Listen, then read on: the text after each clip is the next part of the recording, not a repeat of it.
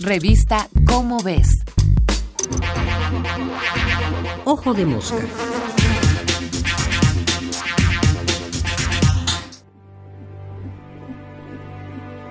Ética y genética. El ácido desoxirribonucleico o ADN fue descubierto en 1869.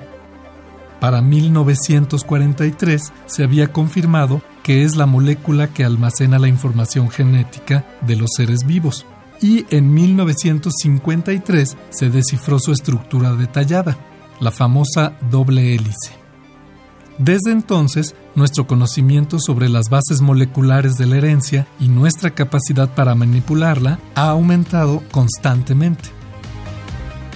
Para los años 60 ya se conocían los mecanismos genéticos detallados. En 1973 ya se podían introducir genes foráneos en organismos como bacterias y ratones. Había nacido la llamada ingeniería genética. Y con ella las preocupaciones acerca de los límites éticos de la experimentación genética, así como sus riesgos para la humanidad y el ambiente, dejaron de ser ciencia ficción. En 1975 se realizó en Asilomar, California, una conferencia mundial para establecer lineamientos de seguridad para la experimentación genética. Gracias a esto, la investigación sobre la modificación genética de organismos pudo seguir avanzando y comenzó a aplicarse para resolver problemas alimentarios y médicos.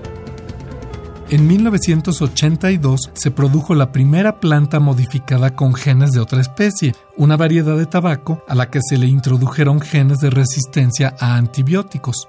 Desde entonces se han producido cientos de variedades de plantas y animales genéticamente manipulados para facilitar o abaratar su cultivo, mejorar su valor nutricional o para producir sustancias útiles.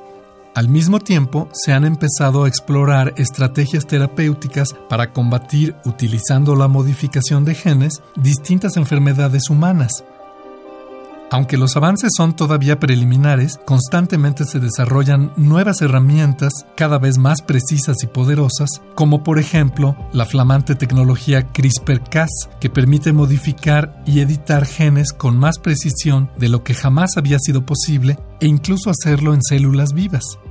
En pocos años probablemente se puedan comenzar a tratar algunas alteraciones de la salud que tienen una base genética.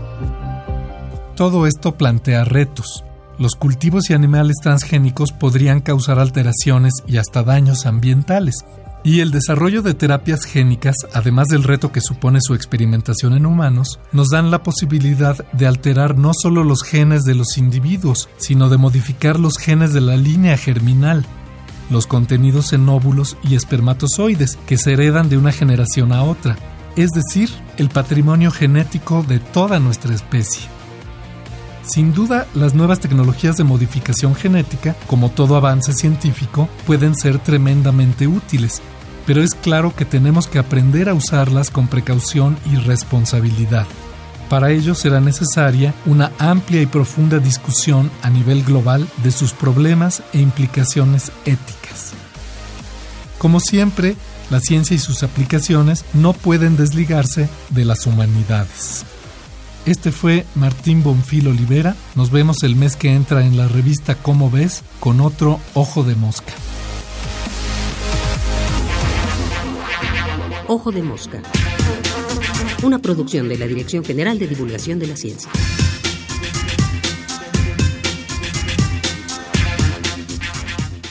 Revista Cómo ves